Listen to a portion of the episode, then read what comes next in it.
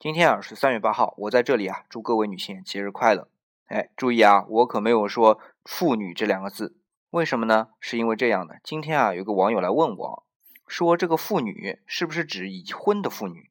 所以那些未结婚的呀，他都不承认今天是他们的节日。其实啊，我是不同意这个概念的啊，因为最早啊这个节日确实是涵盖所有的女性的。大家去谷歌一下或者度娘一下，那个一九零九年三月八号这一天是什么日子，就知道了。我想说的是啊，咱们中国是一九二四年把三月八号啊定成妇女节的，当时就叫妇女节。可当时的妇女啊是包括所有的女性的。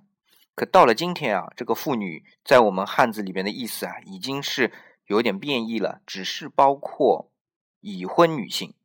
当然了，如果大多数都认为这个妇女仅包括已婚女性的话，那我也没办法说什么。但我还是建议这个妇女节要回到它最初的意思。